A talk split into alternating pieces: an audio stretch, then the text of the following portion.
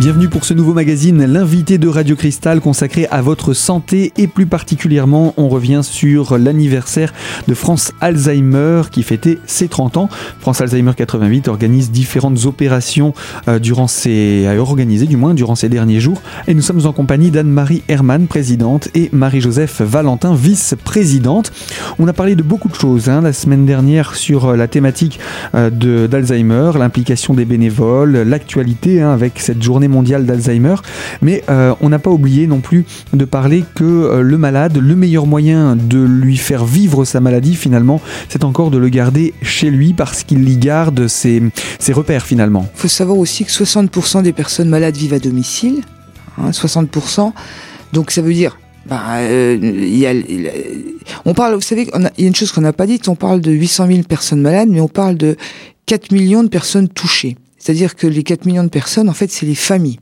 Hein, et quand on parle d'Alzheimer, on parle Alzheimer et maladie apparentée, on va parler des malades, bien sûr, mais on va aussi parler des familles. Et donc, ce qui est important maintenant, ce qui a été vu avec le temps, on parlait des plans Alzheimer tout à l'heure, les, derniers, les derniers plans Alzheimer ont mis en évidence l'importance de l'aide aux aidants. Et l'aide aux aidants, elle passe par... Eh ben, bon, c'est vrai que les associations de famille apportent... Par exemple, nous, on a un rôle aussi d'écoute, d'information. Hein, ça, c'est important d'être écouté. Ouais, c'est pas forcément évident. Et puisque ce qu'ont à dire les personnes, euh, bah, les diront peut-être pas à n'importe qui, ils les diront peut-être plus facilement à des gens qui ont vécu la même chose qu'eux. Hein, D'où l'important des associations de famille. Et puis depuis quelques années, euh, France Alzheimer a mis en place des formations d'aidants. Alors il y, a, il, y a, il y a tout ce qui est ça, il y a l'accueil, l'écoute, l'information. Après, il y a aussi une, une autre mission Hein, qui est importante, c'est le, le, informer le grand public sur, dédramatiser un petit peu sur cette maladie qui est tabou, et c'est quand même important. Hein, elle reste oui, parce tabou. que souvent on dit vous êtes atteint d'Alzheimer et puis point, il n'y a, plus point. rien derrière. Débrouillez-vous avec ça. Alors maintenant, un petit peu, les, les, les, les, pouvoirs publics ont pris quand même un petit peu ça en compte. Mais vous savez, c'est un peu comme qu'on a un, un diagnostic d'une maladie. Sur le coup, bah, vous n'avez pas toutes les questions qui se posent. Hein c'est au fur et à mesure du temps, au fur et à mesure de la vie avec le malade qu'on se dit oh là là et puis alors il arrive ça, qu'est-ce que je fais Il arrive ça, qu'est-ce que je fais hein. D'où l'importance justement d'un suivi un petit peu quotidien, d'une relation quotidienne. La maladie d'Alzheimer restant tabou, c'est vrai que les personnes, ce qu'on qu peut leur dire surtout, ne restez pas sur ce tabou de la maladie, euh, sortez, hein, vous faites-vous aider, restez pas tout seul. Alors il y a les associations, ce qu'on peut apporter, comme disait Madame Valentin, hein, il y a les après-midi conviviales, il y a la, la, les formations pour les aidants, il y a les, groupes de parole où on peut discuter. Il y a la rencontre tout simplement dans les après-midi conviviales. Moi, ce qui me frappe, il y a des personnes qui sont des conjoints qui restent, mais tout simplement quelquefois pour pouvoir discuter avec d'autres personnes, hein, de discuter des choses du quotidien, pas forcément d'Alzheimer, hein, mais qu'est-ce qu'on a fait aujourd'hui, est-ce qu'on peut plus échanger avec la personne qui est malade? Et, et même, et même ces aidants-là, s'ils perdent leur, leur malade, ils continuent à venir à l'association pour justement garder ce lien social et puis à essayer d'apporter de leur côté ce que nous on leur a apporté quand ils avaient encore leur malade. Bien sûr, c'est un partage qui se poursuit. Voilà, absolument. Vous parliez tout à l'heure, je voulais, je voulais juste dire aussi, vous parliez tout à l'heure du Canada, Madame Valentin parlait du Canada. Au Canada, il y a même eu des associations, et ça se fait aussi maintenant en France, de personnes malades. C'est-à-dire qu'il y a des personnes malades et France Alzheimer a une branche, hein, euh, on va dire, où ce sont des personnes malades qui sont en association. Et au Canada, elles avaient réussi à faire gommer de tous les documents officiels le mot démence. Le mot démence qui, est le, qui, qui donnait le diagnostic de maladie d'Alzheimer à l'époque. Elle disait c'est trop stigmatisant pour les familles. Et le, le, le gouvernement canadien avait créé, avait changé de, changé de vocabulaire par rapport à la c'est vrai que le vocabulaire parfois peut être euh, choquant parce qu'on n'en a pas la définition exacte. Ça, ça, signifie quoi finalement? Euh, bah, La démence, normalement, c'est une atteinte de la mémoire et des fonctions cognitives et a un impact significatif sur le quotidien. Donc, si on veut, donc ça, on va pas le dire comme ça. Oui, c'est pas, pas simplement la folie à, à, interner dans un asile. non, ah, justement pas, justement. Alors donc justement, quand on a, quand on parle euh, de, de, de, démence, les, les, les personnes ont une, une, un regard tout à fait euh, négatif sur la Mali et de la manière dont on regarde les choses, on les accompagne. Hein c'est bon, c'est un mot qui fait peur, c'est un mot, euh, bah oui, il faut les enfermer, hein, bah il faut faire, hein, vous voyez. Donc il y a toute une ré réaction en chaîne qui fait que euh, bah, ce mot est quand même euh, très stigmatisant. Il a un, il a un impact. Il a un impact. Il a un impact. Euh, il y a d'autres mots, hein, euh, Mmh. on, on en a plusieurs comme ça. Ah oui, euh, Oh, en euh, structure, prendre en, prendre en charge, prendre en charge. Alors ça, c'est vraiment quelque chose qui est vraiment euh, euh, très, très euh, euh, démoralisant pour les dents, parce que quoi qu'on en dise, quand on dit le malade est, est dans sa bulle, le malade, quand on dit devant lui, j'ai pris en charge, on prend en charge, qu'est-ce que ça veut dire une charge, un poids sur le, le dos, et votre maman ou votre femme ou votre mari, vous n'avez pas envie qu'il vous, vous le soutenir sur votre dos, c'est pas ça du tout. Vous, On le, vous le soutenez avec tout l'amour que vous pouvez avoir pour lui. Il n'y a que ça, il n'y a plus que l'affectif qui compte. Et vous savez, les malades d'Alzheimer, ils sentent vraiment l'affectif, ils le sentent ça. hein. Vous le faites avec le, avec le cœur. Tout le matériel peut être mis de côté. Si le cœur n'y est pas, s'il n'y a pas d'amour, il n'y a rien. hein.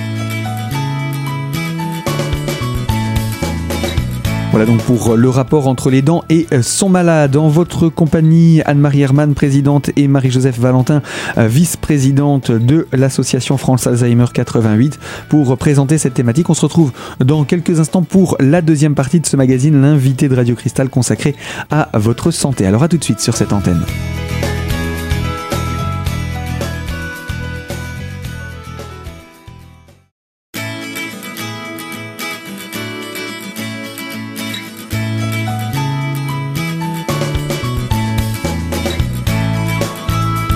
L'invité de Radio Cristal côté santé avec France Alzheimer 88 en compagnie de sa présidente Anne-Marie Hermann, mais également de euh, sa vice-présidente Marie-Joseph Valentin. Alors, euh, je voulais vous parler également de ce que la maladie ne touche pas les malades de la même manière. Finalement, chaque malade est un cas à part. Chacun est un, cas particulier. Chacun est un cas vraiment à part, particulier. Bon, d'une part, d'après les lésions qu'il peut avoir au niveau du cerveau, puisque c'est quand même une maladie neurodégénérative, donc qui atteint les fonctions, enfin, la matière grise du cerveau, qui atteint effectivement le, le cognitif, mais pas l'émotionnel. Hein, et ça veut dire quelque part que, bon, maladie d'Alzheimer ou maladie apparentée, mais il y a quelqu'un qui reste jusqu'au bout, ce quelqu'un avec tout son affectif et son émotionnel.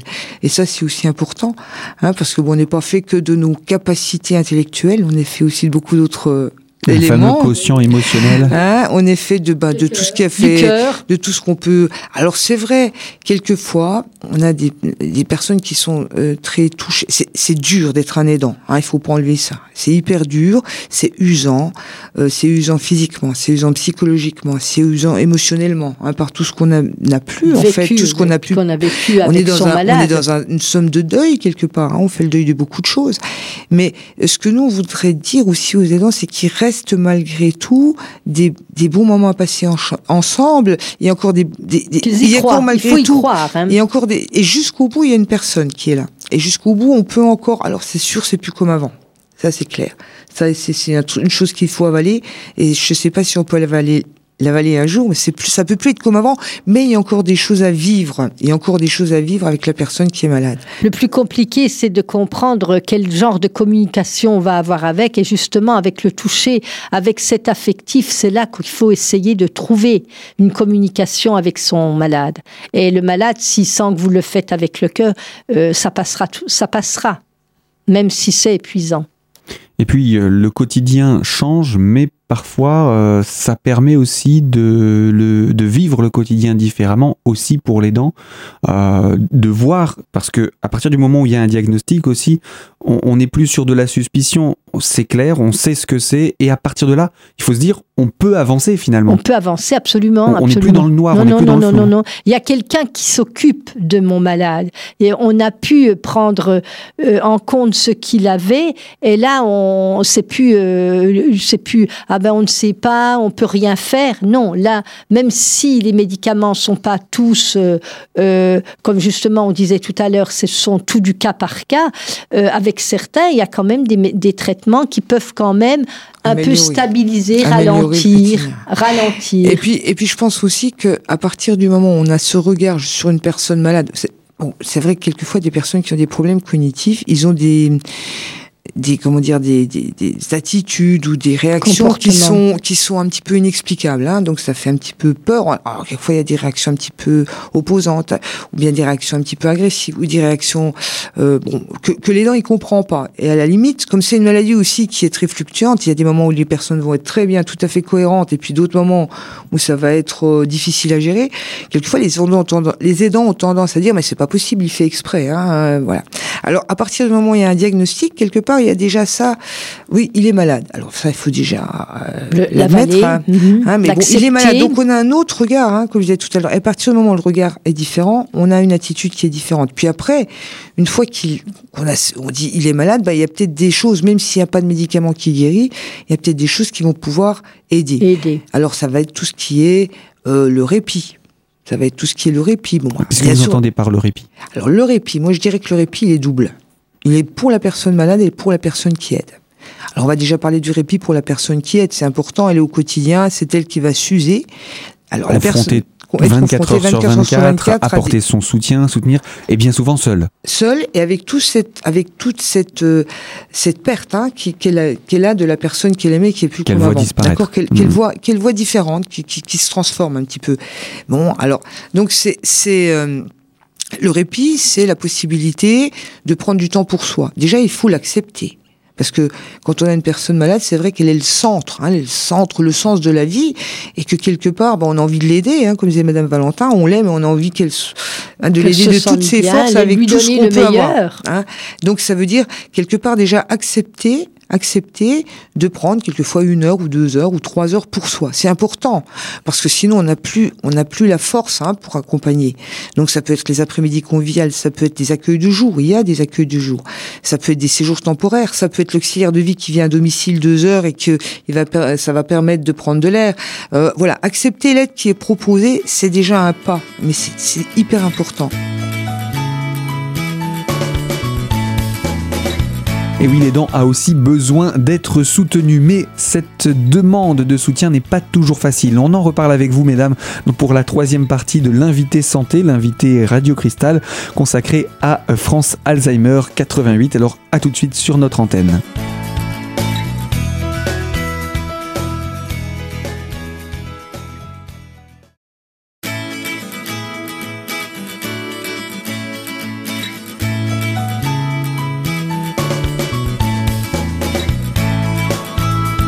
L'invité santé de Radio Cristal avec France Alzheimer 88 pour parler de cette thématique. Je suis en compagnie d'Anne-Marie Hermann, présidente, et Marie-Joseph Valentin, vice-présidente de l'association. Et euh, on parlait de la difficulté de l'aidant à demander de l'aide. Finalement, est-ce que ce n'est pas ça le plus difficile pour lui? C'est le pas le plus difficile à faire, je pense. Parce que euh, d'abord, on est toujours honteux de demander de l'aide déjà hein, d'une manière habituelle. Hein, on est toujours un peu honteux de dire on s'en sort pas tout seul. Mais c'est mais c'est normal. Mais c'est normal. Hein, c'est normal. C'est normal. Ça arrive. même même quand on n'a pas de, de personnes malades, vous, quand vous avez besoin de quelque chose, vous avez toujours un scrupule à aller voir l'autre pour lui dire moi j'ai besoin de toi. Euh, c'est logique. Donc à plus forte raison quand on est doublement en situation de, de difficulté. D'autant, d'autant que ces générations-là, c'est pour le meilleur et pour le pire. Mhm. Donc celui qui est la, le, conjoint, il se dit je dois m'en occuper jusqu'au bout. J'ai eu des bons moments. Maintenant, il faut aussi que j'assume les mauvais. Mhm. Et quand on disait tout à l'heure de l'aide, une auxiliaire de vie, faites seulement rentrer quelqu'un chez vous, la personne rentre dans votre intimité. Dans votre hein quotidien. Euh, dans votre mmh. intimité. Donc vous, vous allez dire, est-ce que si on vous impose une femme de ménage, vous n'aurez pas envie? Et là, dans le contexte d'un couple où il y a un malade Alzheimer, si c'est par exemple la dame, eh bien le monsieur qui n'a jamais fait le ménage et tout ça, s'il doit faire rentrer quelqu'un, c'est mais vraiment une, un gros gros problème pour lui. Hein. et pour lui, parce que justement, il voudrait faire tout seul, et pour la dame qui peut être un peu jalouse aussi. Hein. il y a quand même quelqu'un qui vient, qui va faire mieux qu'elle, puisqu'elle ne sait plus le faire, vous comprenez?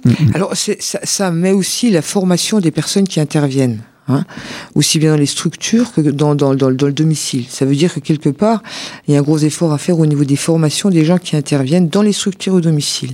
Je parlais du répit pour la personne aidante, mais c'est aussi important de voir que c'est aussi un, une, forme de répit pour la personne malade. Comme on disait tout à l'heure, la personne qui aide, ne, voit la personne malade en somme de perte. Hein, elle sait plus. Mon épouse, avant, elle faisait super bien la cuisine. Maintenant, elle sait plus éplucher une pomme de terre. Hein. je caricature, mais quelquefois à peine. Bon, avec tous les actes du quotidien, elle sait plus s'habiller toute seule, ou bien elle va se perdre, ou bien elle se, voilà. Hein, elle, il voit tout en négatif. Donc la personne malade, elle est sous ce regard-là, toujours sous ce regard euh, de deuil, un petit peu de perte. Et, et c'est pesant pour elle, elle le sent. Mm. Elle le sent, elle le sait. Il faut pas croire que les malades, ils sont d'une inconscience totale. Elle le ressent. Le fait de se retrouver dans un autre endroit, avec des personnes qui, l'ont pas connu avant, donc qui l'apprennent comme elle est, qui l'apprennent comme elle est, qui, qui, vont pas juger, puis qui l'apprennent comme elle effectivement qui déjà, qui sont pas liés, qui sont qui sont formés un petit peu, qui vont essayer de mettre autour d'elle un environnement où elle se sente bien. Et eh ben, elle aussi, elle va être mieux quelque part, c'est aussi une forme de médicament. Et puis quand, alors quand je me rappelle d'une dame qui amenait son, son, son époux à la, aux après-midi conviviales. Il n'y avait pas encore d'accueil de jour trop dans les Vosges. C'est aussi pour ça qu'on avait mis en place les après-midi conviviales. Et quand elle venait le rechercher, elle disait oh, le, jeudi c'est le meilleur jour de la semaine, hein, parce que moi j'ai pu me reposer et puis lui il a des choses à me raconter. Ah, alors évidemment, ah, voilà. Et quelque part c'était D'où l'intérêt aussi parfois de permettre à la personne malade d'avoir des petits moments avec d'autres personnes à eux où ils seront en sécurité et de pas se culpabiliser de ça non, plus. Non, non, Et puis qui ne sont pas regardés avec un œil euh, scrutateur et puis euh, fautif et puis euh, de, justement de voir quelqu'un de différent. Ils sont tous pareils, hein, les malades. Ils se comprennent entre eux. Hein. Après, après, je vous dis, c'est quand on parle d'après-midi convivial, par exemple, on dit il n'y a pas des malades et des pas malades. On est un groupe de personnes ensemble et ça se passe très bien. Mmh. dans les accueils du jour, ça devrait être comme ça hein, aussi. Mais bon, voilà. Euh, l'idée, c'est de, vous savez, le lien social, c'est hyper important. On peut pas vivre sans la relation à l'autre. Et quand on est, euh, euh, bah, quand on a quelqu'un qui a une maladie d'Alzheimer, on se coupe Hein, de la relation à se coupe des autres parce que justement, comme on disait tout à l'heure, on a honte de demander un petit peu de l'aide. Quelquefois, on est un petit peu gêné des réactions que peut avoir le malade ou, on, on sent le regard des autres qui pèse alors que peut-être c'était pas c'est pas aussi négatif que ça, mais mhm. mais bon, on le sent comme ça. Hein. Donc on s'isole petit à petit, les personnes s'isolent. Hein. Et puis quelquefois il y a les enfants aussi qui, qui prennent du recul. Quelquefois il y a les amis qui prennent du recul. Quelquefois on est vraiment isolé par les autres. Hein. Mais il faut vraiment briser cet isolement parce que euh, c'est sûr que ce n'est bon ni pour la personne qui aide ni pour la personne qui est malade. Mhm. Hein. C'est l'ouverture à l'autre, la, la, relation à l'autre, c'est ce qui est. On veut surtout pas montrer que son, son la personne qu'on aime mais différente et puis qu'elle pourrait, euh, euh, euh, comment je veux dire, provoquer des moqueries. Parce que les gens ne sachant pas, eh bien, ils ont un regard un petit peu narquois, ils savent pas, ils savent pas. Et puis, bon, c'est sûr qu'il y a des choses qui peuvent se produire. le malade Alzheimer, on peut pas dire à quel moment ça n'ira pas. On peut pas dire à quel moment il va plus savoir, qu'il va être confus. Ça, on peut pas le dire. C'est vraiment, ça vient comme ça. Oui, oui. Et eh bien voilà pour cette opération, cette présentation en tout cas de l'association France Alzheimer 88 et des petits conseils qu'on peut donner également aux aidants. Alors n'hésitez pas vous aussi à demander de l'aide, à rechercher les possibilités de vous aider. Il y en existe au niveau local. C'est le cas de l'association France Alzheimer 88, représentée aujourd'hui par Anne-Marie Hermann, présidente, et Marie-Joseph Valentin, vice-présidente. On le rappelle, l'association nationale France Alzheimer célèbre cette année ses 30 ans, donc c'est aussi l'occasion de reparler de cette maladie que l'on n'oublie pas et qui a beaucoup de variantes. Voilà pour ce magazine L'invité santé. Moi je vous dis à très bientôt sur cette antenne pour d'autres thématiques.